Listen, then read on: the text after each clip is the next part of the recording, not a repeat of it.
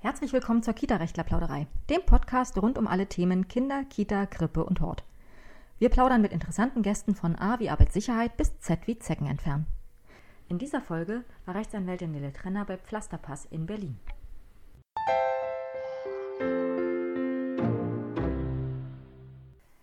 Hallo zu einer neuen Ausgabe der Kita-Rechtler-Plauderei. Heute sitze ich äh, bei der Pflasterpass GmbH, GGmbH, GGmbH. mit Frank Lier, dem Geschäftsführer. Hallo. Hallo. Ich freue mich, dass ich hier sein darf. Wir haben äh, jetzt schon die ganze Zeit ganz viel geplaudert und Sie haben mir äh, schon ganz viele Sachen gezeigt. Ähm, nichtsdestotrotz wollen wir darüber jetzt nochmal sprechen, weil dafür sind wir hier heute, für den Podcast. Ähm, die Idee hinter Pflasterpass ist, dass man Kinder, kleine Kinder, auch schon an Erste Hilfe ranführen möchte. Ja, Grundsätzlich? Äh, ja, man könnte es noch anders fassen. Wir können es ja mal ganz oben ansetzen Mhm. und sagen, eigentlich sind wir angetreten, um die Welt unserer Kinder ein bisschen sicherer zu machen. Gutes, hehres Ziel. Mhm. Richtig, und gekommen sind wir drauf. ähm, Ich habe ja noch einen, einen Co-Mitgründer oder Co-Founder, wie es immer so schön heißt, äh, Herrn Rainer Seiler, äh, Gesundheitsmanager, hat äh, viele Jahre ähm, äh, in verantwortungsvoller Funktion in äh, Pharmaunternehmen und in Beratungsunternehmen für den Gesundheitsbereich gesessen und ist jetzt ähm, äh, freier Berater für große Firmen, äh, damit da im Gesundheitswesen, weil es ja immer komplizierter wird tagtäglich, ähm, dass da eben auch die Leute so eine Richtung eben haben. Und wir haben uns einfach als praktizierende Väter mal darüber unterhalten, über die, die unsäglich vielen kleinen und großen Katastrophen, die wir mit unseren Kindern gehabt haben. Ob das jetzt Ja, in eingeklemmte Finger Familie. sind und, Mhm. und, und. Und da haben wir gesagt, Mensch, das wäre doch eigentlich mal irgendeine Geschichte, die, die man mal angehen müsste. Und zum gleichen Zeitpunkt war ich Berater ähm, für ein Institut, das Deutsche Institut für Kommunikation und Training im Gesundheitswesen, und hatte mit Leuten zu tun, die tagtäglich in der Notaufnahme verantwortungsvoll dort gearbeitet haben, in leitender Position. Und die haben mir dann gesagt, das ist das Schlimme eigentlich, dass wir in Deutschland es nicht mehr in unserer eigenen DNA haben zu helfen. Weil das große Problem ist, dass wir für einen Führerschein dann so einen Erste-Hilfe-Kurs brauchen äh, als Grundvoraussetzung und ob wir da mit dem Kopf wirklich dabei sind oder nicht dabei sind. Äh, alle kriegen ihren Schein und sollen bis ans Ende ihrer Tage sozusagen wissen, wie es in der Ersten Hilfe funktioniert. Man muss nur die acht Stunden dabei sitzen. Ja, Äh, genau. richtig. Und dann kriegt man seinen Schein. Ähm, aber ähm, es gibt eben in Skandinavien und im angelsächsischen Bereich, in Australien, Neuseeland, Kanada, gibt es Bestrebungen schon seit Jahren, die in der empirischen Forschung, gerade was Kinder anbelangt, festgestellt haben, wissenschaftlich nachgewiesen. Kinder können ab vier Jahren altersgerecht die Grundlagen, spielerisch, der ersten Hilfe erlernen. Und das Schlimme dabei ist, die vergessen es noch nicht mal, sondern es ist erwiesen, dass 80 Prozent der Kinder noch nach einem Jahr wussten, wie ich einen Notfall absetze, also die Notrufnummern kenne und weiß, was ich da zu tun habe. Die wussten, was eine stabile Seitenlage ist. Die wussten, wie man Wiederbelebung machen kann. Das heißt also, um erstmal festzustellen, äh, ist der noch da oder ist der nicht da? Atmet der? Wie kann ich eine Atmung feststellen? Und, und, und. Das wussten sie. Und ganz einfach, wie man Hilfe holt und wenn man Erwachsene anspricht. Und das fehlt eben ein bisschen bei uns in Deutschland. Und irgendwie habe ich dann gesagt, das wäre es doch. Dann sollten wir das machen und kam dann auf die Idee, äh, wie können wir Kindern in Kindergärten und in Grundschulen auf didaktische Art und Weise mit viel, viel Spaß so eine Grundlage vermitteln. Und dann war die Idee erstmal da. Dann, äh, dann, dann, dann, war die Idee da und irgendwie kamen wir uns vor wie Steve Jobs, der keine Ahnung von Handys hat und gesagt hat, jetzt drücken wir keine Taste mehr, jetzt sliden wir und mit einmal gibt es Motorola und Nokia nicht mehr so richtig. Äh, haben wir gesagt, äh, ja, was wollen wir denn anders machen? Was gibt es auf dem Markt? Und da kam natürlich der Gesundheitsmanager dann raus, der gesagt hat, Pu- Punkt 1, Analyse betreiben, wie sieht der Gesundheitsmarkt aus, was sind für äh, Mitspieler dort, was wird zurzeit gemacht, äh, worüber reden wir überhaupt, Mhm. wie ist die Zielgruppe, äh, wo ist die Zielgruppe, wie groß ist die Zielgruppe. Mhm. So, und das kann man zusammenfassen. Wir haben im letzten Jahr 780.000 Geburten in Deutschland gehabt, 780.000 äh, neue Erdenbürger sind zur Welt gekommen. Das heißt, ähm, äh, wir haben alle eine Generation immer von, oh, sagen wir mal, 650.000 Kindern. Wir haben 53.000 Kindergärten in Deutschland und 16.000 Grundschulen. Wir haben aber nur 40 Wochen zur Verfügung im Jahr. weil der Rest ist Ferien, ist äh, Ostern, ist Pfingsten, Weihnachten, Silvester, mhm. Feiertage. Mhm. Baden-Württemberg ganz weit vorne und Bayern.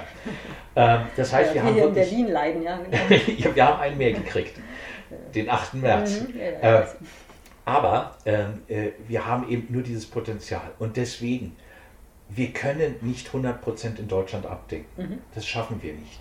Wir freuen uns über jeden, gar nicht mal Mitbewerber, sondern über jeden, der auch mit Kindern arbeitet, ihnen die Grundlagen der ersten Hilfe beibringt. Und wenn wir äh, dieses kleine Feuer der, des Interesses bei den Kindern erzeugt haben, war alles richtig gemacht. Und wenn, wenn daraus später mal Ärzte werden, so wie im Schwimmen, so tausend Kinder fangen mal an zu schwimmen und einer von denen wird Olympiasieger. Mhm. Die anderen paddeln irgendwie durch einen heimischen See oder, oder durch einen Pool oder sonst irgendetwas wenn wir es schaffen, im Endeffekt, wenn tausend Kinder äh, irgendwann am Start sind und einer hat mal einen richtig geholfen und vielleicht sogar ein Leben gerettet, hat sich die, der ganze Aufwand gelohnt. Mhm. Und das haben wir dann gemacht. Wir haben dann eben Glück gehabt, ähm, auch wieder Rainer Seiler geschuldet, dass wir eben ähm, ähm, ich Leute treffen durfte, die ähm, in ihrem Gebiet einfach äh, wirklich die Creme de la Creme auch in Deutschland sind. Ähm, ich habe mit Professor Eckernkamp im Unfallkrankenhaus Berlin einen Förderer gehabt, ärztlicher Direktor gleich einen Schlag weiter hat er gesagt, so Lier, und jetzt gehst du mal um die Ecke, meldest dich bei Frau äh, Professor so und so, die ist dort äh, zuständig für den Bereich frühkindliche Prägung und Bildung an der Alice Solomon Hochschule für Sozialpädagogik. Also hatte ich hier alleine schon in Berlin ein profundes Wissen, was ich abschöpfen konnte. Mhm. Und äh, es waren in jeder Etappe der Entwicklung von Pflasterpass Wissen kann Leben retten, so heißt das Projekt eigentlich richtig, hatten, hatte ich Leute, die mir auf diesem Weg dorthin einfach nur böse Fragen gestellt haben, für mich erstmal böse, aber die mich weitergebracht haben, aber auch immer so weit waren, dass sie mir Antworten oder ein gewisses Rüstzeug in die Hand gegeben hatten, ähm, damit ich das Projekt dahin bringen konnte, wo wir jetzt stehen. Mhm. Und wir sind noch nicht am Ende. Natürlich nicht. Ist, ist noch eine ganze Menge, liegt noch in der Zukunft, glaube ich. Ja. Ähm, mehrere, mehrere Sachen folgen jetzt daraus. Also erstens, äh, Sie und Ihr Co-Founder äh, machen natürlich nicht selber die Kurse, beziehungsweise haben es vielleicht am Anfang mal gemacht, aber äh, Sie brauchen dafür Hilfe. Richtig. Sie haben dafür ein Netzwerk von Leuten, die diese Erste-Hilfe-Kurse ähm, Richtig, also wir haben, wir haben das am Anfang, am Anfang muss man ja, äh, Sie sind ja Rechtsanwälte. Wir wissen ganz genau, viele Sachen muss man eben im Endeffekt auch erstmal im, äh, im kleinstehenden mhm. Kämmerlein machen. Äh, am Anfang war es so, äh, finden Sie mal einen Namen, weil Urkunde in der ersten Hilfe war irgendwie nicht gerade äh, schmissig. Nee, ähm, der, also, reißt, der reißt niemand vom Hocker, ja. ja. Also haben wir gesagt, wir brauchen einfach einen schönen Namen, der nicht ganz so blutrünstig klingt und der den Kindern Spaß macht und was sich auch einprägt. Und dann sind wir auf Pflasterpass gekommen.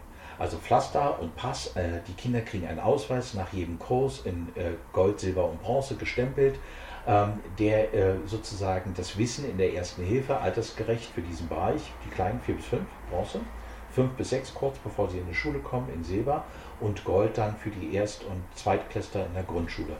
Dann eben äh, dieses Wissen nachweist als Pass. Und Pflaster, das klebt man mal rauf, weil man eine kleine Wunde vielleicht mhm. hat. Und so kamen wir auf Pflasterpass, da brauchen Sie einen Rechtsanwalt für gewerblichen Rechtsschutz, der eine Kollisionsrecherche betreibt. Da muss es beim deutschen Patent- und Markenamt angemeldet werden. Pflasterpass als Wort und das Logo als Wortbildmarke ist in Deutschland, Österreich, der Schweiz und in den Benelux-Staaten geschützt. Ähm, das müssen sie erstmal machen und dann brauchen sie eine Welt, dann brauchen sie Maskottchen und und und. Und dann kamen wir auf Erdmännchen, aber die sind nur in Afrika, obwohl sie ganz putzig sind. Also haben wir dann auch mit Hilfe dieser Frau äh, Professor an der Alice Solomon Hochschule, die uns damals gesagt hat, tut mir einen Gefallen, macht nichts mit blonden Blauäugigen. Die Welt wird globaler.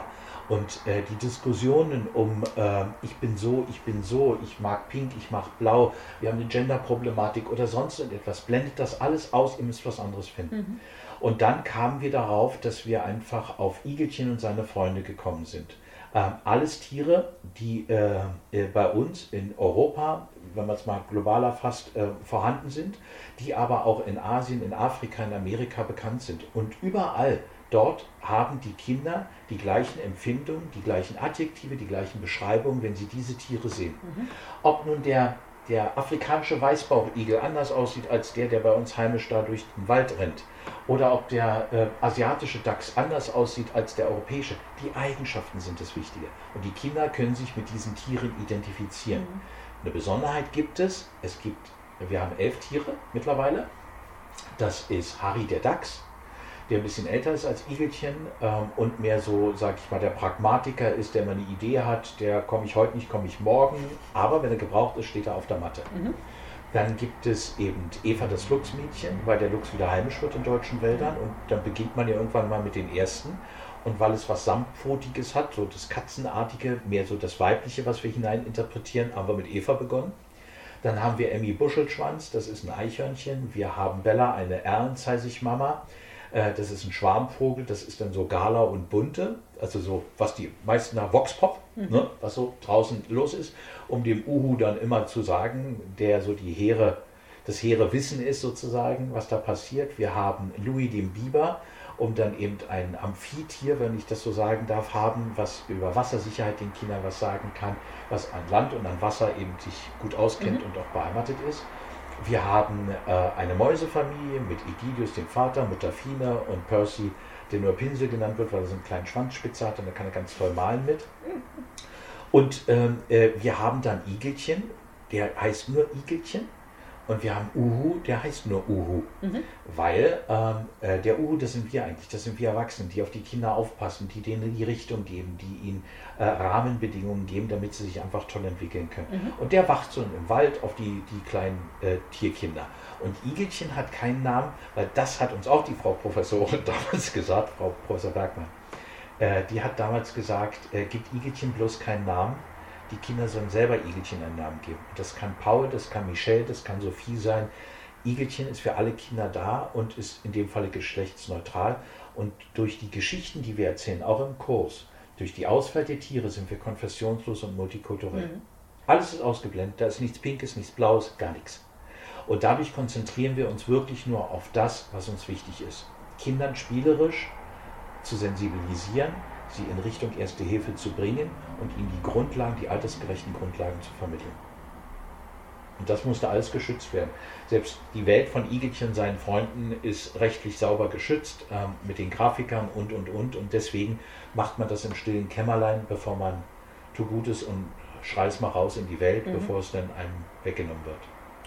Es klingt nach Fulltime-Job, richtig? Äh, 48 Stunden hätte ich gern.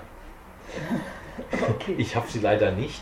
Ich habe genauso wie jeder andere nur 24 Stunden zur Verfügung, aber ja, es ist ein Fulltime-Job und darüber hinaus, weil äh, das, sie können nicht abschalten.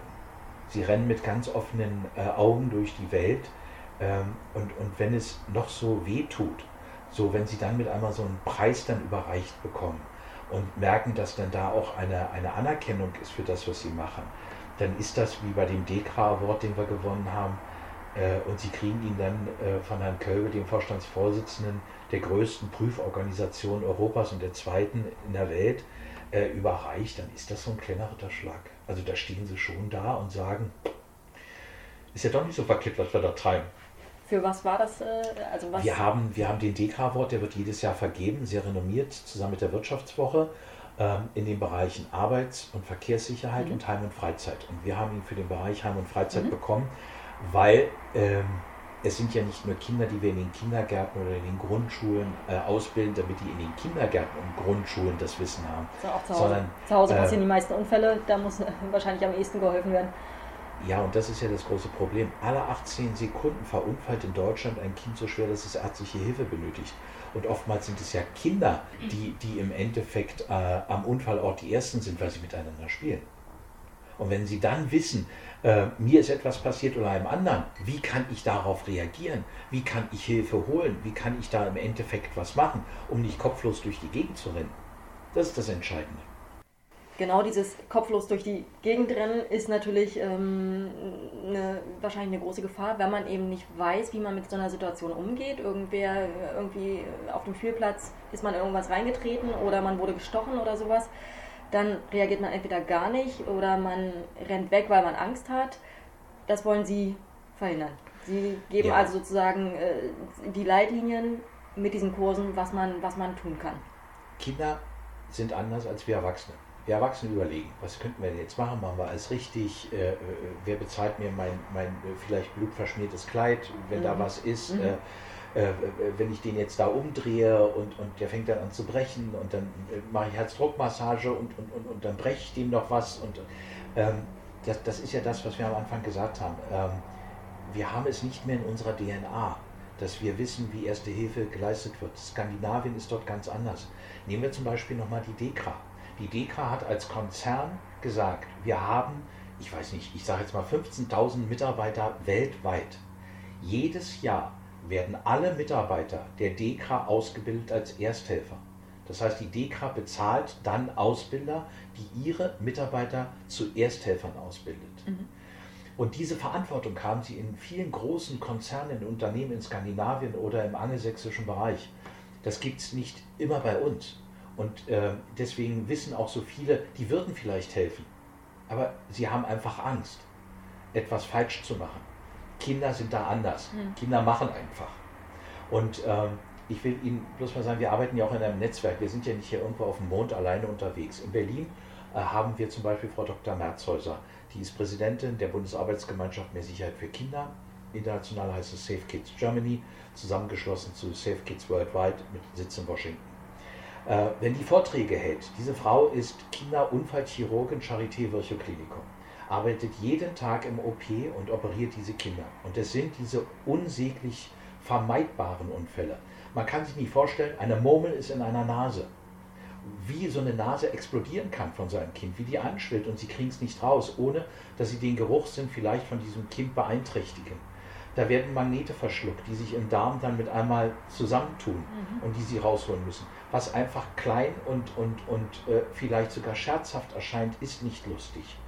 Und sie sagt ganz einfach, ähm, bei Kindern ist es oftmals so, dass wenn Kinder nicht spielerisch sensibilisiert und in diese Situation gebracht werden, dann schalten Sie, ein IT-Wissenschaftler würde sagen, oder ein IT-Mensch würde sagen, wir schalten mal den Computer auf Werkseinstellung zurück oder gehen auf den nächsten Wiederherstellungspunkt. Mhm. Genau das machen Kinder im Gehirn, wenn man das jetzt mal so sagen darf. Eine Pädagogin oder Wissenschaftler dürfte das wahrscheinlich nicht hören, aber um es zu verdeutlichen, äh, einem Jungen ist etwas passiert. Er spielt mit seinem Freund, die waren in Österreich im, im Urlaub, kamen hier aus Berlin. Und äh, der eine Junge geht aufs Wasser, sprich aufs Eis, bricht ein, der andere geht nach Hause und malt für seinen Vater ein Bild. Der Junge wusste mit dieser Situation, dass sein Freund, sein bester Freund Hilfe benötigt, überhaupt nichts anzufangen mhm. und hat in, in, in dieser äh, äh, Situation, Ausnahmesituation für ihn, einfach auf Werkseinstellung zurück und ist auf den Punkt zurückgegangen, wo noch alles ganz schick mhm. und toll war. Mhm. Und hat da beschlossen, jetzt male ich ein Bild es gibt Kinder, die verletzen sich beim Spielen mit dem Fahrrad gestürzt und und und, haben vielleicht einen Bruch oder sonst irgendetwas, setzen sie aufs Fahrrad und fahren erstmal nach Hause und haben überhaupt nicht begriffen, Adrenalinausstoß, da kommt ja alles zusammen, mhm. was dort passiert ist. Und erst wenn dann ein Erwachsener kommt, dann wird es bewusst, dann tritt Schmerz ein und und und. Aber Kinder machen einfach weiter. Und äh, genau das wollen wir eben nicht, sondern wir wollen den Kindern ganz einfach sagen, wenn etwas passiert ist, übernehmt Verantwortung für euch und für andere. Und da nutzen wir dieses Höchstmaß an Empathie, was Kinder ab vier Jahren mit einmal haben. Das passiert ja so, Michelle fällt hin, schlägt sie das Knie auf und Sophie weint erstmal mit. Schon prophylaktisch. Und, und, und dann wird am Kopf gestreichelt. Das durfte auch kein Notfallmediziner hören. Äh, wird dann an der Wunde rumgepustet oder sonst was, sollte man ja alles nicht machen. Aber sie machen die Grundlagen der ersten Hilfe schon. Mhm. Sie sind einem Verletzten zugewandt, sie beruhigen ihn, mhm. Sie gehen auf ihn ein, lassen ihn nicht alleine. Das sind schon die ersten Grundlagen. Und genau das nutzen wir aus, dass wir sagen, genau da sitzen wir an. Und jetzt zeigen wir euch mal, wie stabile Seitenlage funktioniert, warum ihr die braucht, wie man ein Pflaster klebt, wie man Verband anlegt und, und, und, damit ihr dann in der Notfallsituation wisst, was passiert. Aber das Ganze läuft natürlich nicht so ab, dass ihr äh, dann in dem Kurs tatsächlich wie in einem Erste-Hilfe-Kurs für die Fahrschule ähm, an der Tafel irgendwas äh, schreibt und äh, irgendwie einfach nur ein Fakt nach dem anderen erklärt, sondern ihr nutzt Storytelling. Richtig. Vorhin fiel der Begriff schon. Ja. Äh, das heißt, irgendwie bindet ihr das Ganze so ein, dass es für Kinder greifbar wird. Richtig. Also was ist das Entscheidende für Kinder? Für Kinder ist etwas entscheidend, äh, wir müssen Interesse erzeugen mhm. und wir müssen eine Geschichte erzählen. Mhm. Die Geschichte muss spannend sein, die Lustig. Geschichte muss, muss Spaß haben und, mhm. und, und. Und genau das machen wir. Wir erzählen eine Geschichte, deswegen haben wir auch die Figuren kreiert mhm. von Igelchen und seinen Freunden und die heißt, wenn die Tanzapfen fliegen. Das ist also ein Wettkampf, der Wald gegen die Wiesenbewohner im Tanzapfen-Weitwurf.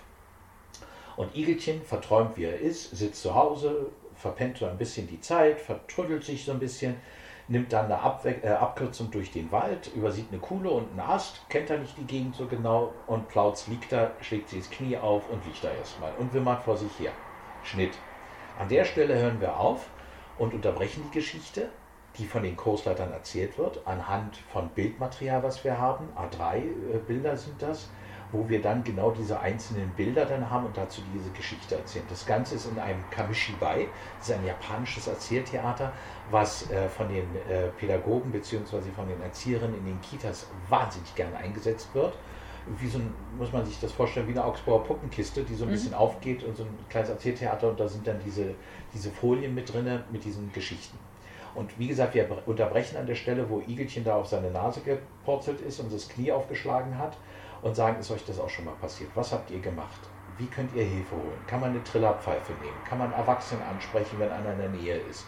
Kann man so ein Taxi vielleicht sogar anhalten oder einen Busfahrer? Ähm, was ist denn die 112? Wie kann ich mir die merken? Was ist das für eine Nummer? Wer kommt dort? Darf da jeder anrufen? Und, und, und. Und äh, wenn wir das geklärt haben, das Absetzen eines Notrufes, da ist es auch ganz wichtig, dass die Kursleiter wissen, in welcher Gegend befinde ich mich. Mhm. Wenn ich jetzt im Ruhrgebiet unterwegs bin oder in Berlin und ein Kind würde die 112 anrufen, landen die sofort in einer Leitstelle. Da sind auch psychologisch ausgebildete Mitarbeiterinnen und Mitarbeiter, die sofort das Kind orten, auch wenn es ein Prepaid-Handy ist, orten, das Kind in der Leitung halten und aus dem Kind die entscheidenden Informationen heraus erfragen äh, um dann den Einsatz zu koordinieren, zu planen und das Kind so lange in der Leitung äh, äh, zu halten, bis dann vor Ort ein professioneller Retter da ist, mhm. Feuerwehr oder äh, Rettungswagen. Und äh, in den ländlichen Gebieten ist es aber unter Umständen anders. Da landen die vielleicht in der Leitstelle bei der Freiwilligen Feuerwehr. Da muss man unter Umständen auch noch die, die fünf Ws, wer, wo, wie, was, warum, rückfragen äh, muss man den Kindern dann beibringen. Das können aber nur die Kursleiter, die vor Ort mhm. genau die Sprache auch der Kinder sprechen. Mhm. Das ist mir auch ganz wichtig, äh, was man so schön als Idom bezeichnet, als Sprachfärbung. Wenn Sie, wenn Sie jetzt äh, nichts gegen Ostfriesen, aber wenn Sie jetzt einen ostfriesischen Ausbilder von uns haben oder der an der, an der Ostsee wohnt und mit Moin erstmal alle begrüßt, wenn der mit einmal bei den Mäusen irgendwo in, äh, im Ruhrgebiet ist, dann sagt sie so eine kleine Funkenmariechen, na, was will denn der da von mir? Ich verstehe den nicht. Also die Sprache muss man dann eben regional gefärbt genauso sprechen und man mhm. muss sich auskennen im regionalen Bereich, wie ist dort die Rettungskette aufgebaut, wie sind die Notfallmaßnahmen, wie läuft das dort ab. Deswegen haben wir immer qualifizierte Leute auch am Start, die entweder einen pädagogischen, notfallmedizinischen Background haben, die wir dann entweder die Notfallmediziner dann so ein bisschen in der Didaktik äh, unterrichten mhm. und sagen, wie erzähle ich jetzt die Geschichte von Igelchen oder die Pädagogen, die das beherrschen, brauchen natürlich dann eben auch noch den Rat und den Hinweis, wie läuft das ab. Und da geben uns die Richtlinien der deutschen gesetzlichen Unfallversicherung beziehungsweise der BG, äh, Berufsgenossenschaft für die Lehrer, natürlich auch Richtungen schon vor, wo wir ansetzen können und sagen, diese Ausbildung habt ihr. Mhm. Jetzt müssen wir das nur mit den Notfallmedizinern mal, die ja tagtäglich auch zu tun haben, mal in Einklang bringen. Mhm. Diese Geschichte ist dann eben so, dass wir die Kinder dann eben äh, äh, denen das beibringen, wie man Notrufe absetzt. Dann geht die Geschichte weiter. Der Uho hat das Ganze mitgekriegt, sitzt oben auf einer Tanne, bringt die Freunde Eva das Luchsmädchen und Harry den Dachs dann äh, zum Anführungsstrichen Unfallort. Die finden da das wimmernde Igelchen. Und unter Anleitung von Harry, dem Dachs, der so ein bisschen älter ist als Igelchen und Eva, darf dann Eva die Wunde äh, von Igelchen versorgen, verbinden. Und dann schleppen sie den kleinen Knaben sozusagen dann zum Wettkampfort. Ähm, auch an der Stelle des Verbindens unterbrechen wir das und erklären den Kindern, was ist Verbandsmaterial, wie ist so ein Pflaster aufgebaut, was ist dieses kleine Mullteilchen da in der Mitte, darf man da anfassen, wie, wie, wie läuft das Ganze, man sollte nicht pusten, in eine Wunde pusten etc. pp. Und ähm, das machen wir, dass wir Verbände anlegen, natürlich Pflaster kleben und und und. Ähm, beim Auffinden einer verunfallten Person ähm, dann eben auch die stabile Seitenlage anwenden und die nach den vier Ks. Kaktus, Kuscheln, Knie und Kinn. Ganz einfach. Man stellt sich mal hin, schaut runter auf sich und hat dann, sage ich mal, den Schopf vom Verunfallten mit seinen Haaren sozusagen an seiner eigenen Fußspitze und nach hoch äh, liegt er dann meinetwegen mit, mit Händen an der Hosennaht, wie wir es früher gelernt haben. Und dann nimmt, bückt man sich einfach und nimmt den linken Arm von sich aus und legt ihn so an die Seite, so angewinkelt, wie so ein Kaktus in der mexikanischen Pampa. Geht auf die andere Seite, nimmt den nächsten Arm und legt ihn rum, als würde derjenige, der verunfallt ist, mit sich selber kuscheln. Das ist das zweite K, kuscheln. Dann geht man an der, Kuschel, an der Kuschelarmseite sozusagen nach vorne, stellt das Knie an und kann den dann übers Knie einfach gegen das Knie drücken und dann so- sozusagen den über sein, seine Hüfte, äh, Hebelgesetz einfach so ein bisschen in die Seitenlage bringen, richtet dann das Knie aus, das dritte K, geht dann zum Kopf und richtet das Kinn bzw. den Kopf aus, damit er nicht die Zunge nach hinten fällt bzw. er an seinem Erbrochenen ersticken kann, wenn es dazu kommt. Das heißt also vier Ks, Kaktus, Kuschel, Knie und Kinn. Und die Kinder vergessen nicht mehr, wie man jemanden in die stabile Seitenlage bringt. Und die Aufgabe ist sogar, dass die nach Hause gehen nach einem Kurs und Papa und Mama kurz vorm Schlafen gehen mal in die stabile Seitenlage packen. Und die meisten Eltern sind dann so baff, dass die nächsten Tag dann die Erzieherin fragen, was wir mit ihren Kindern gemacht haben. Und sie sich so ein bisschen auch schämen, weil sie es nicht können oder konnten. Man kann sich dann natürlich zeigen lassen vermutlich. Richtig. Ne? Ja, und dann, wenn wir das hinter uns haben, haben wir vielleicht mal ein paar äh, Kopfverbände angelegt, so ein Piratenverband, die sehen dann aus wie Piraten. Äh, wir haben mit, mit einem äh, Dreiecktuch unter Umständen, äh, wenn man jetzt Verletzungen im Kieferbereich hat oder sonst irgendetwas, dass man denen einfach umlegt und oben auf dem Kopf einen Knoten macht und dann stehen die zwei Enden so ab, dann sehen die alle aus wie Osterhasen. Und diese Bilder, die merken sich die Kinder. Mhm. Das ist ein Piratenverband.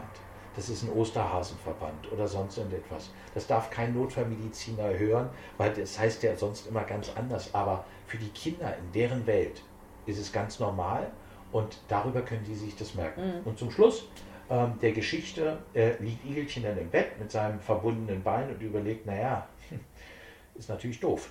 Konntest nicht mitmachen. Im nächsten Jahr darf das nicht passieren. Dann möchte ich meinen eigenen gefürchteten Weitwurf dann zeigen. Ähm, aber es, wir, wir resümieren nochmal, ziehen so ein Fazit. Wozu ist die 112 gut? Wer kommt? Ein Rettungswagen. Kann ich mit einer Trillerpfeife auch Hilfe holen? Kann man. Und manche Eltern sollten einfach auch mal an eine Trillerpfeife denken, den Kindern mitzugeben, weil man weiß ja nie, was draußen passiert. Und so können Kinder eben äh, auf Gefahrensituationen hinweisen und sich auch, man weiß ja nicht mehr, wessen Geisteskind manche Menschen sind, da auch ein bisschen Hilfe holen bzw. Aufmerksamkeit Mhm. erzeugen. Die Engländer, die Bobbys haben das ja jahrhundertelang auch gemacht. Und äh, auf der anderen Seite ist es ganz einfach so, ähm, dass wir ihnen das sagen, wozu ist Verbandsmaterial da, damit wir nochmal resümieren. Das wäre dann so ein kleiner Grundkurs. Dann wird gestempelt, der Pflasterpass wird ausgegeben, die kriegen alle so einen kleinen Button, den sie sich anklipsen können. Auch ich kann helfen, dann gehen die meisten, wie wir in Berlin sagen, stolz wie Bolle nach Hause und sagen, ich kann was. Aber ich kann das richtig gut. Ähm, Sie hatten es gerade schon angedeutet. Ähm, ihre, ihre Ausbilder sind, kommen, also sind sowohl Pädagogen als auch, äh, kommen auch aus, aus der medizinischen äh, Richtung. Ähm, die melden sich einfach bei Ihnen, wenn Sie Interesse haben? Oder wie passiert das? Ja, also wir arbeiten hier noch ehrenamtlich und, und ähm, wir haben im letzten Jahr ein Pilotprojekt gehabt in Baden-Württemberg in fünf ausgewählten Landkreisen, weil das ist was anderes. Wenn Sie in Berlin sind, dann haben Sie ähm, ganz andere Trägerschaften von, von Einrichtungen, von Kitas, von, äh, Grundschule, klar, Kommune, aber ähm, da haben wir eben hier in Berlin haben wir irgendwelche eigenen Elterninitiativen, sie haben irgendwelche Kinderläden oder sonst was, die eigen organisiert Mhm. worden sind, sie haben kirchliche Träger, sie haben kommunale Träger, da haben sie wirklich die bunte, breite Palette. Das gleiche haben sie im Ruhrgebiet. Sie haben unter Umständen sogar Migrationskindertagesstätten, das heißt also, wo der Ausländeranteil viel höher ist. Äh, In, in, in, in Dortmund haben wir jetzt eine Anfrage vom Oberrabbi der jüdischen Gemeinde. Äh, Die wollen mit dem DRK nicht zusammenarbeiten, nicht mit den Samaritern, weil es da Befindlichkeiten gibt. Da finden die Pflasterpass als völlig unpolitisch äh, konfessionslosen, ähm, äh, konfessionsloses Angebot richtig toll, so etwas zu machen. Mhm. Und äh, wenn Sie dann aber nach Baden-Württemberg in so ein Flächenbundesland gehen, da haben Sie zum größten Teil fast 90 Prozent kirchliche Träger. Mhm.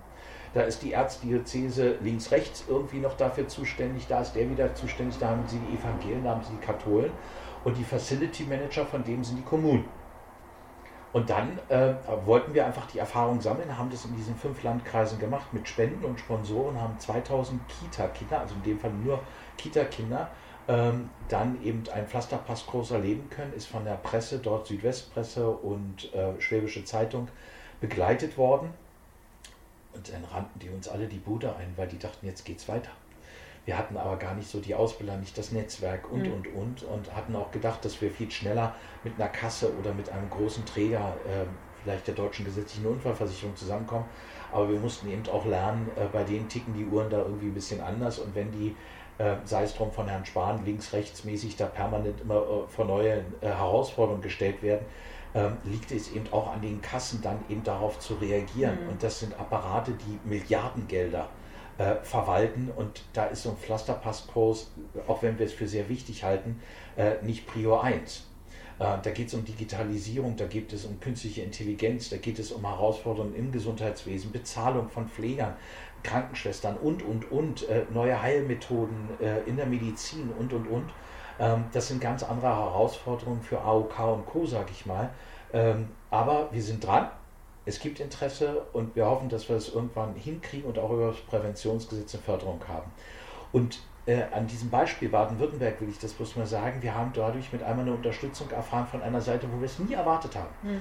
Der Landesverband der baden-württembergischen Apothekerinnen und Apotheker ist auf uns zugekommen und hat gesagt, wir wollen einmalig mal etwas ganz Besonderes machen wir sammeln mal ein Jahr lang nur für euch Spenden.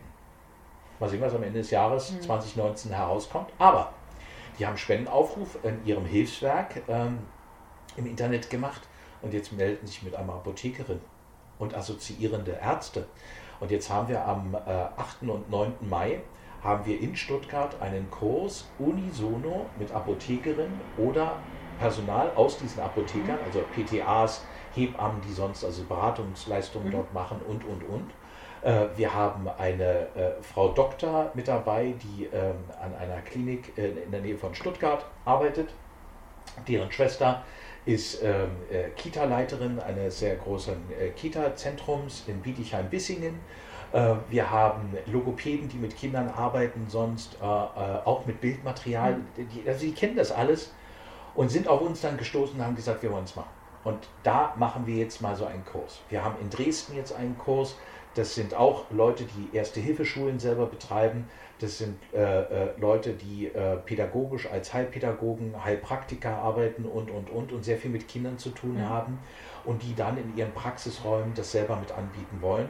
Äh, ob das ein Pflasterpass Kindergeburtstag ist oder ob das ein Pflasterpasskurs dann draußen in einem Kindergarten oder in der Grundschule ist, ist völlig wurscht. Und das sind aber, und da legen wir ganz großen Wert drauf, es kann sich jeder bei uns melden.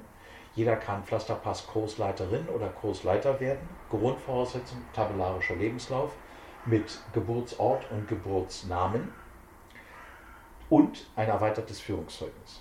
Das heißt, es ist gesetzlich vorgeschrieben, wer mit Kindern ehren- oder hauptamtlich arbeitet, braucht dies. Und ähm, äh, wir fordern das von jedem ab und gucken natürlich, dass derjenige auch bei uns im Kurs dann das Rüstzeug vermittelt bekommt, um da mit den Kindern zu arbeiten.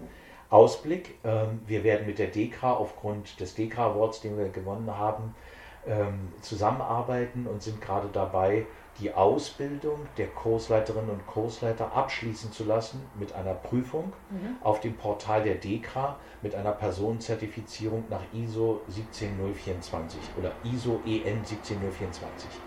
Klingt ganz wichtig, werde ich in meinem Leben nicht mehr begreifen, ist aber etwas, äh, was äh, ganz wichtig ist, äh, um einen, einen einheitlichen Standard, Standard zu mhm. kreieren in der Ausbildung. Mhm. Und ob der dann nachher Pflasterpass Kursleiter Ausweis heißt oder ISO EN 17024 entscheidend ist, dass alle, die da draußen dann mit Kindern arbeiten, ähm, diesen Standard ähm, einhalten, um zu sagen, es ist ein Qualitätskriterium, dass nicht jeder da irgendwie was rumdödeln kann, sondern dass jeder auch weiß, dass wir notfallmedizinisch einen Teil vermitteln, aber dass die Pädagogik, die intrinsische Motivation, dass wir die Themen der frühen Prägung und ganz, ganz wichtig Resilienz bei den Kindern erzeugen, Widerstandsfähigkeit in Notfallsituationen vielleicht sogar das Richtige tun. Und dazu haben wir diese Geschichte, um die Kinder in die Welt von Igelchen zu holen, in den Wald, um ihnen aber auch zu sagen, hey, die Welt ist dort auch nicht perfekt. Aber mit Wissen, Empathie und Freundschaft kannst du wahnsinnig viel erreichen, mhm. wenn was passiert ist und vielleicht sogar ein Leben retten. Mhm. Es gibt den Pflasterpass in Bronze, Silber und Gold. Ähm, das heißt, irgendwie mein, mein vierjähriges Kind äh, macht, den, macht den Kurs in der, in der Kita mit, äh, bekommt also Bronze. Ähm, dann geht es irgendwann in die Schule. Die Schule hat davon noch nie was gehört.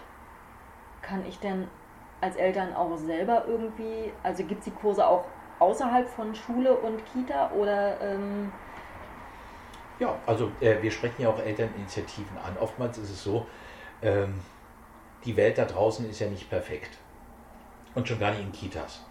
Und da, wo das Eltern, stimmt. ob nur Helikoptereltern oder Rasenmähereltern, wie ich jetzt neuerdings gelernt habe, die. Curling, Curling-Eltern habe ich auch noch gehört. Cur, die hauen also mit dem Curler sozusagen. Nee, der, das Ding wird, wird schon losgelassen, aber ja. danach wird der mit dem Besen der Weg geebnet. Ach so. Oh, das kann ich nicht. Also ich kannte jetzt die Rasenmähereltern, die jetzt im Endeffekt mit einem Rasenmäher vorneweg alles platt machen, damit mhm. äh, die Kinder auf so einer Landebahn sozusagen mhm. irgendwie losmarschieren und bloß kein Stein im Weg ist. Mhm. Also Helikopter, Curling und, und äh, Rasenmäher-Eltern sind da draußen, die natürlich für ihre Kinder immer das Beste wollen, was ein hehrer Ansatz ist. Aber äh, diese unterschiedlichen Eltern dann zusammenzubringen, mhm. äh, ist manchmal recht schwierig, weil ähm, so ein Kurs kostet auch Geld. Na klar. Und entweder gibt es eine Elterninitiative und die einen sind dafür, die anderen sind dagegen, kann schon ein paar Eltern sagen, also uns reicht das jetzt, wir wollen aber für unsere Kinder das haben, dann können sie es auch selber organisieren. Mhm. Was ganz verstärkt ist zum Beispiel bei unserem Ausbilder in Dresden, Carsten Olzmann, der macht mit zunehmendem Maße Pflasterpass Kindergeburtstag. Das heißt, die kommen zu ihm, der hat ein ganz kleines Ladengeschäft, so wie man es in Berlin auch kennt. Äh, man geht rein, links ein Schaufenster, rechts ein Schaufenster.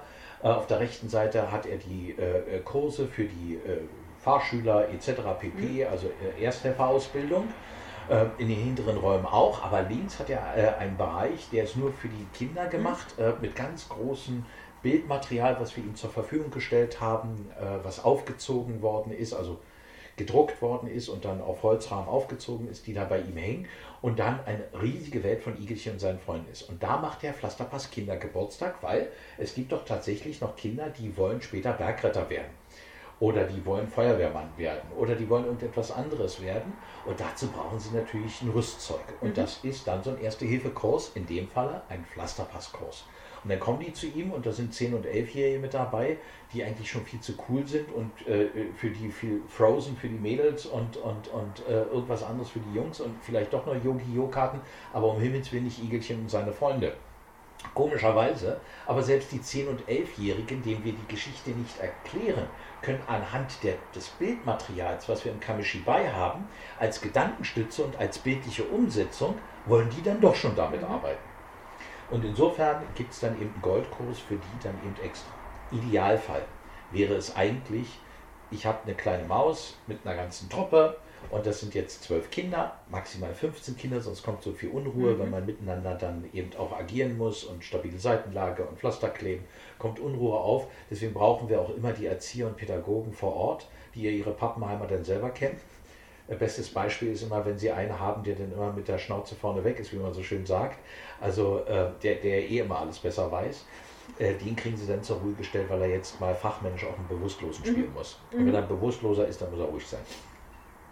Und so kriegt man ihn, ohne dass man ihn da vor der Gruppe dann im Endeffekt dann maßregelt oder so etwas. Es gibt keine schwierigen Kinder. Mhm. Es gibt nur äh, Kursleiter, die nicht auf die oder Kursleiterin, die darauf nicht eingehen. Oder wie wir immer sagen, in Anlehnung an äh, Forrest Gump, das Leben ist wie ein Pflasterpasskurs. Man weiß nie, wer vor einem sitzt. Also im Endeffekt im Endeffekt ist es so, im Idealfall haben wir die Mäuse äh, vier, fünf Jahre alt in der Kita, eine Dreiviertelstunde, 45 Minuten, Pflasterpass in Bronze, gestempelt, gehen nach Hause, happy, packen, Papa schon. Dreiviertelstunde dauert das noch? Dreiviertelstunde, ja. Weil die Aufmerksamkeit der Kinder sonst nicht so groß ja, ist. Ja, ich hätte mich schon gewundert, weil, wie gesagt, Führerschein, Ersthelferkurs dauert ja die acht Stunden und da Nein. ist immer noch nicht alles durch. 45 Minuten. In den 45 Minuten kriegen wir Absetzen eines Notrufes. Wie merke ich mir, 1 und 1 sind 2, so hole ich mir den Rettungsdienst herbei. Mhm. Das bringen wir den Kindern bei. Äh, das vergessen die auch nicht. Mhm. Ähm, dann ähm, äh, stabile Seitenlage, Pflasterkleben, Verband holen und immer ganz wichtig, wie hole ich Hilfe? Wie hole ich Hilfe? Wen kann ich ansprechen? Mhm. Was passiert, wenn ich die 112 wähle? Darf ich? Das sind die Grundlagen. Ähm, dann haben wir die Kinder nochmal zu einem Silberkurs, wenn sie kurz bevor sie in die Schule kommen, mhm. weil die ja vom Bewegungskreis immer autarker werden und ähm, auch äh, der Bewegungsradius sich vergrößert. ähm, sodass wir dann eben 45 Minuten dort nochmal machen, mhm. als Art, wir würden neudeutsch sagen, Reminder, nochmal so als kleine Gedankenstütze, mhm.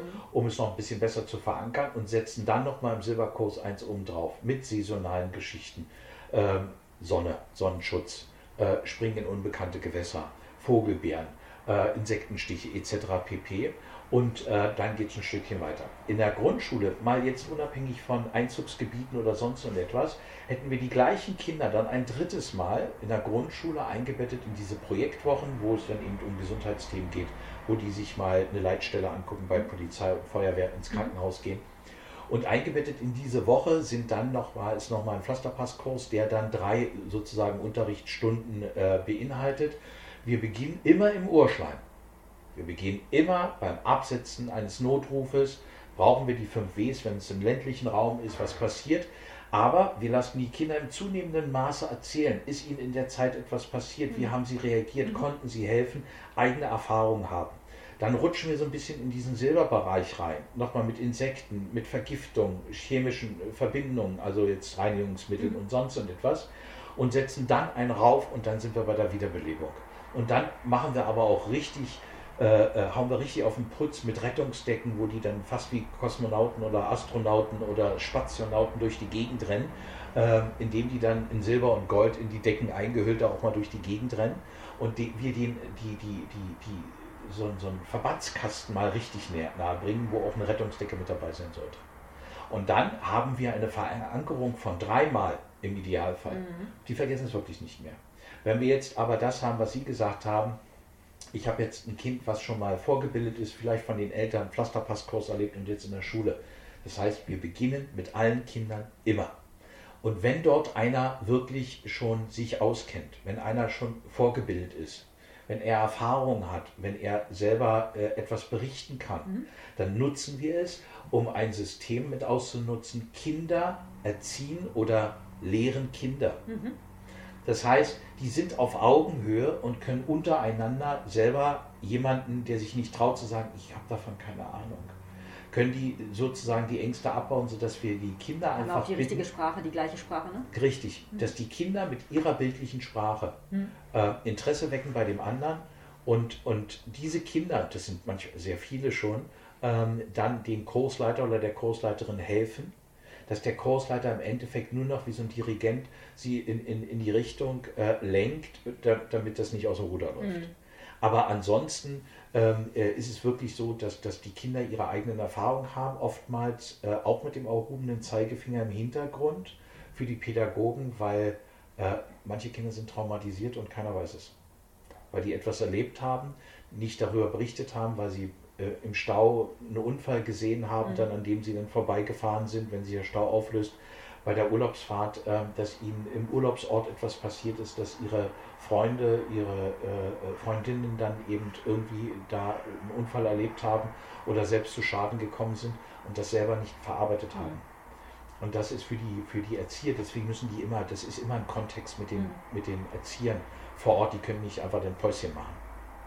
Äh, dass, dass die dann eben auch sensibilisiert sind, dann so etwas zu sehen, mitzubekommen und dann in der Nachbearbeitung dann vielleicht noch mit einfließen zu lassen. Nachbearbeitung ist auch ein gutes Stichwort, weil ich habe gesehen, es gibt auf der Webseite vom Pflasterpass, äh, gibt es ja gleich noch so eine Tests, wo man sein Wissen überprüfen kann. Habe ich natürlich in Vorbereitung auf heute äh, mal probiert, mit dem, wahrscheinlich mit dem Gold-Standard äh, ja. sozusagen. Ähm, ich bin nicht ganz durchgekommen, einfach weil die Zeit fehlte, aber ja. die Fragen haben es durchaus in sich. Also die ja. sind gar nicht mal die einfachen, was ist die Notrufnummer, damit fängt es natürlich an. Ja. Äh, aber dann geht es halt auch darum, dass irgendwie jemand ins Eis einbricht und was ja. mache ich dann? Richtig. Genau das gleiche, wenn man sich verschluckt. Mhm. Na, also äh, wirklich, äh, wir haben ja, das klingt jetzt ganz schlimm, aber ähm, leider Gottes sind wir so. Äh, ein Bus überschlägt sich mit Schulkindern, so ein Schulbus. Mhm. Und wir diskutieren mindestens eine Woche ganz aufgeregt darüber, ob die Kinder angeschnallt werden müssen im Bus oder sonst und etwas, wie man hätte das verhindern können oder sonst und etwas. Warum muss denn immer etwas erst passieren, damit wir in unserem Bewusstsein endlich erkennen, das geht so nicht mehr weiter? Mhm. Warum kann es sein, dass in Baden-Württemberg eine Diskussion ausgebrochen ist, weil Sportlehrer nicht in der Lage waren und selber hilflos sind, weil ein Junge einen Unfall hat, der Atemstillstand hat, die nicht wussten, was sie machen sollen mit dem Jungen, Sportlehrer. Ich weiß, ich weiß. Der Rettungsdienst kommt und im Endeffekt das Gehirn äh, lang genug nicht mit Sauerstoff versorgt worden ist und der jetzt für den Rest seines Lebens bleibende Schäden haben wird. Also ich meine, die beiden Lehrer werden sich hier Vorwürfe genug machen, aber das äh, ist halt. Warum, warum muss dieser Junge erst diesen Schaden nehmen? Warum können okay. wir nicht darauf achten, dass mhm. jeder Sportlehrer, jeder der Betreuer in, in Sportmannschaften, in Sportvereinen ähm, von uns bezahlt, also von der Gesellschaft mhm. bezahlt bekommt, unterstützt bekommt, dass er diese Mäuse nicht nur ähm, äh, in der Verantwortung hat und ganz tolle Sachen dort macht, sondern dass, wenn was passiert ist, eben auch richtig äh, handeln kann. Das äh, andere Beispiel letztes Jahr im äh, Oktober, November im Kindergarten, ein Kind äh, verschluckt sich ähm, und die Erzieherin äh, konnten nicht helfen, weil sie den Heimlichgriff nicht kannten, weil sie nicht wussten, dass man zwischen die Flügel, sag ich immer, zwischen die Schulterblätter schlägt, ähm, damit dann unter Umständen das, was sich dort festgesetzt hat, wieder lösen könnte. Ähm, das Kind erstickt ist und tot ist.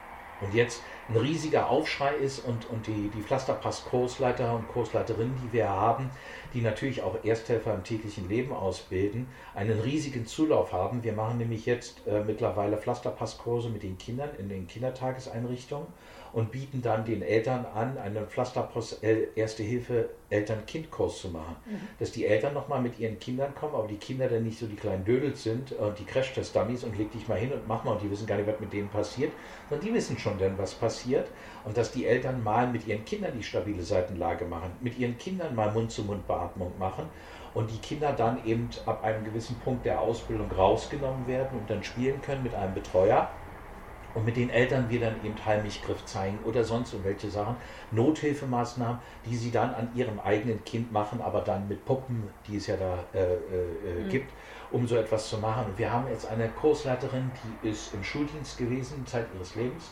ist Jahrgang 59, ich sage jetzt nicht den Namen, äh, die arbeitet mit einer ähm, äh, Pflasterpass-Kursleiterin zusammen ähm, im äh, die an der Universitätsklinik in Würzburg auch arbeitet als äh, Krankenschwester in der Notaufnahme.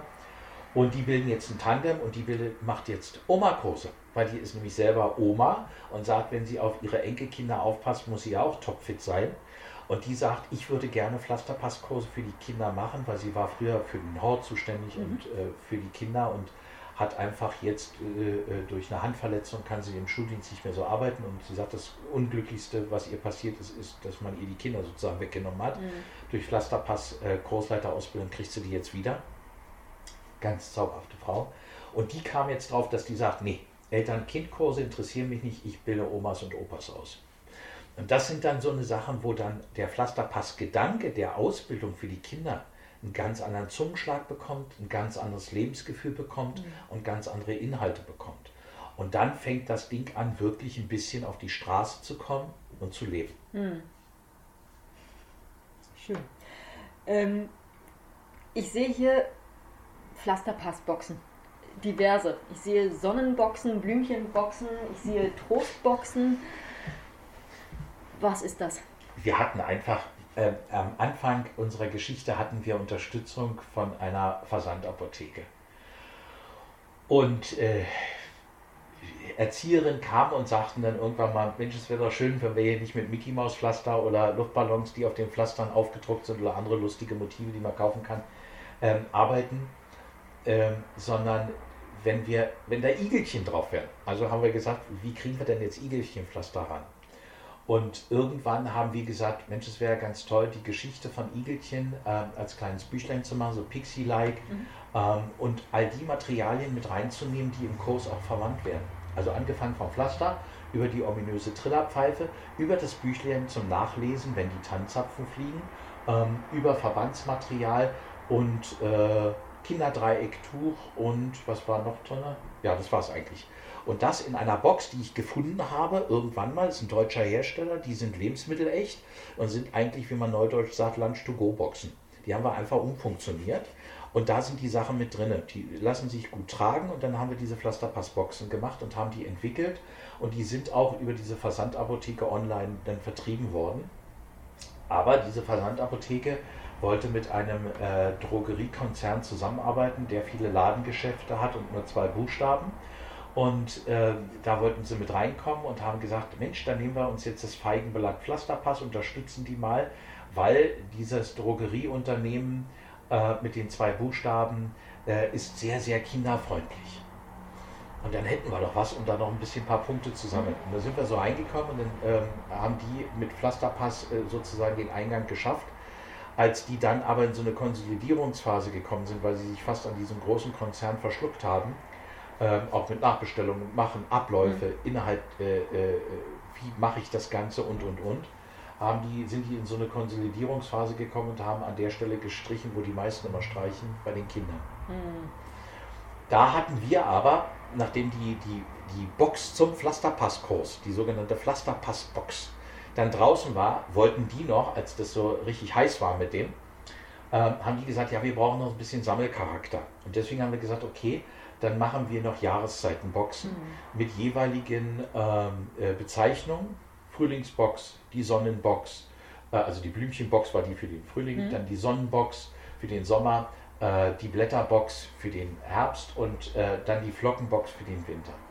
Ähm, dadurch, dass wir aber ziemlich schnell in diese Konsolidierungsphase kamen, haben wir nur noch die Frühlings- und die Sonnenbox gemacht, in Eigeninitiative die Blätterbox und die Flockenbox haben wir nicht mehr ganz zu Ende gekriegt, weil da fehlte uns auch privat dann irgendwann mhm. das Geld. Mhm. Und äh, das haben wir gemacht, sehr erfolgreich. Und dann ging es, also in der Frühlingsbox geht es im Endeffekt darum, der Schnee ist weg, wenn er mal fällt. Und die Kinder sind wieder draußen, Schürfverletzungen und, und, und. Und wir haben das immer so gemacht, dass wir auch den jungen Müttern so ein bisschen äh, ganz innovative Produkte mit zeigen wollten, die so nicht bekannt sind. Ob das jetzt Verbandsmaterial ist mit einem Klettelement, äh, mhm. sodass sie gar kein Pflaster brauchen, um es zum Ende abzukleben. Mhm. Mit Elyt, einer, einer, einer, einer Salbe, die kommt aus Österreich, äh, die für Kinder extra entwickelt worden ist, für Schürfwunden und für so kleine Narben mhm. und so die aber eben nicht die Schleimhäute äh, angreifen, wenn die aus Versehen denn daran fassen und mit einmal ins Auge oder ans Ohr oder an die Nase oder so etwas, ähm, und das waren so innovative Produkte. Wir hatten dann sogar ein Pflaster, weil Kinder wollen manchmal nicht rektal das Fieber gemessen haben. Äh, ist ein Pflaster, können sie oben auf die Stirn kleben, das zieht noch nicht mal beim Abziehen. Mhm. Und da ist eine kleine Digitalanzeige drin und zeigt, wie, wie die Temperatur ist. Ersetzt natürlich nicht äh, die äh, äh rektale Messung oder unterm mhm. Arm äh, oder im Ohr, aber sie haben zumindest mal einen Anhaltspunkt, mhm. mhm. ob das Kind erhöhte Temperatur hat oder steigende Temperatur. Ne? Ich will jetzt so ein Pflaster haben, ne? ist klar. und da kam es, dass wir diese Boxen dann mitentwickelt haben. Und wir sind auch gefragt worden, ob wir die wieder mal irgendwann entwickeln können. Aber äh, jetzt lassen Sie uns erstmal Pflasterpass richtig auf die Straße bringen, mhm. in alle Bundesländer bekannt zu machen. Äh, ich glaube, das ist eine Mammutaufgabe, wo wir ganz, ganz viele Unterstützer, so wie den Landesverband, äh, brauchen es gibt sehr, sehr viele reiche Menschen äh, in Deutschland, wo wir einfach nur sagen können, wir sind spendenabzugsberechtigt, wir haben ordnungsgemäße Freistellungsbescheide vom Finanzamt, ähm, wir sind da ganz offen. Ich habe manchmal so meine eigenen Probleme auch beim Spendensammeln. Wenn Sie so Spendenaufrufe im Internet haben, da gibt es zum Beispiel Stifter helfen als mhm. Portal. Mhm. Ähm, und dann melden sich so Kinderhospize oder sonst etwas, wo ich sage, Mensch, die haben es viel eher verdient als wir und, und, und, weil das ist oder eine Familie, die unverschuldet dort äh, äh, fast äh, ins Elend gestoßen wird und, und wo die Kinder einfach Hilfe brauchen, äh, tägliche Betreuung etc. pp. Da gibt es ganz viele unterschiedliche Fälle, die sehr dramatisch sind, wo ich immer sage, wir machen ja noch was Lustiges. Hm. Aber wir sind eben genauso darauf angewiesen, ähm, dass wir Unterstützer eben finden. Und wenn da draußen irgendeiner ist, der sagt, ich war in meinem Leben erfolgreich, ich würde gerne ähm, euch unterstützen, äh, spenden oder sonst was. Unser oberstes Ziel ist es nicht nur bis 2022 Pflasterpass als Standard in der ersten Hilfeausbildung für Kinder zu etablieren und dann wirklich das, was wir vorhaben, äh, das Seepferdchen der ersten Hilfe zu werden, sondern wir würden gerne eine Stiftung gründen, eine Resilienz-Kinderstiftung. Und all die Erfahrungen, die wir haben, von, wir sind jetzt dabei auch einen wissenschaftlichen Beirat zu gründen, ähm, von Pädagogen, die wir, die wir haben, die uns unterstützen mit ihrem Know-how, ähm, Ärzten, wie jetzt zum Beispiel Professor Eckernkamp, Un äh, äh, Unfallkrankenhaus Berlin, der mittlerweile Chefstratege ist der deutschen gesetzlichen Unfallversicherung, dass wir, dass wir Leute haben, in deren Schatten wir uns stellen können, die, die etwas gelernt haben und geleistet haben, äh, was ich in meinem Leben nicht mehr begreifen kann, die aber unser Projekt inhaltlich, fachlich, didaktisch nach vorne bringen.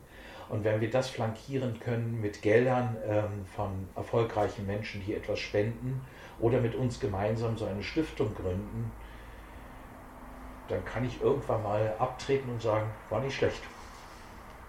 Das ist im Prinzip schon vorweggenommen meine, meine letzte Frage, nämlich äh, Ihre Vision für die Zukunft für Pflasterpass. Ja. Das heißt, 2022 soll das Ding bundesweit Richtig. bekannt sein und äh, angenommen sein und angekommen sein. Richtig. Das, das ist so das Ziel und äh, wie gesagt, ähm, dazu bedarf es eben leider Gottes in Deutschland auch ISO-Normen. dazu bedarf es in Deutschland, dass sie ähm, das auf ein Niveau heben, was dann derart modular aufgesetzt ist, ähm, dass sie jedem Einzelnen wirklich erklären können, es sind diese Bausteine. Mhm. Innerhalb dieser Bausteine find, findet das, das und das für die Kinder statt. Immer mit dem Anspruch und dem didaktischen Ziel. Ähm, das wäre das bei den Kindern und dass wir dann Kursleiter und Kursleiterinnen haben, die aufgrund ihrer beruflichen Historie und aufgrund unserer Ausbildung zu einem Experten werden für die Ausbildung in der Ersten Hilfe für Kinder im Alter von vier bis acht Jahren. Klingt immer so schön aufgesagt, aber man kann es immer nur wiederholen, mhm. damit es dann auch in den Köpfen drin ist. Denn dann haben wir den Grundstein gelegt, dass wir eben die größte Gefahr für unsere Kinder in Deutschland ähm, ein wenig abschwächen können. Denn das äh, ist einfach mal, dass mehr Kinder in Deutschland durch Unfälle in Heim und Freizeit sterben als im Straßenverkehr und durch Viruserkrankungen wie AIDS. Und äh, ich kann es wirklich nur noch mal sagen, alle 18 Sekunden verunfallt in Deutschland ein Kind so schwer, dass es ärztliche Hilfe benötigt. Ich weiß nicht, wie lange wir uns jetzt beide unterhalten haben. Es sind einige Kinder, ja. Und wenn wir dazu beitragen können, dass das weniger wird, dass wir keine Todesfälle haben, dass wir kleine Helden haben, die dann so ein bisschen geholfen haben, dann haben wir schon viel erreicht. Es gibt übrigens einen sehr schönen Spruch. Ich bin mal gefragt worden, warum macht ihr denn das? Und es gibt ein wunderbares Zitat von, von Dante, der mal gesagt hat, drei Dinge sind uns aus dem Paradies geblieben. Sterne, Blumen und Kinder. Schönes Schlusswort. Tolles Projekt. Danke. Vielen Dank für das Gespräch. Na, ich darf mich für die Zeit bedanken. Sehr gerne. Tschüss. Tschüss. Thank you.